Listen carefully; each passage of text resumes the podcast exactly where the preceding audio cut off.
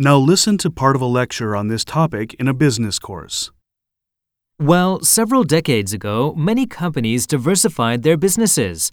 But since the 1970s, that number has been on the decline partly because of unfavorable economic climates. However, it still is an appropriate strategy when companies are in an unattractive industry.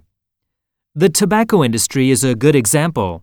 It is an industry from which we cannot expect high growth Cigarette consumption has been declining because of people's heightened awareness about health risks of smoking. Also, there are huge risks of being sued.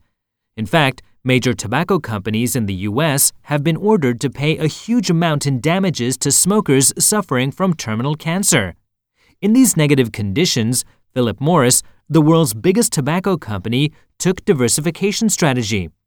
Since 1969, when the company purchased a brewing company in its first big move to diversify, it has continuously bought other food and beverage companies, and now is one of the world's biggest food companies.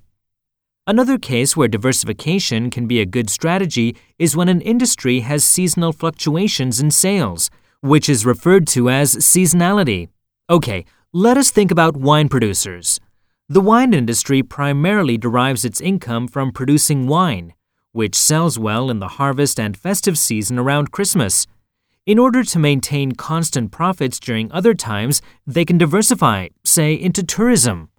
In fact, some wine operators have increased profits by extending their business operations to building resorts to attract a higher spending market on the weekends and to attract conferences during the week.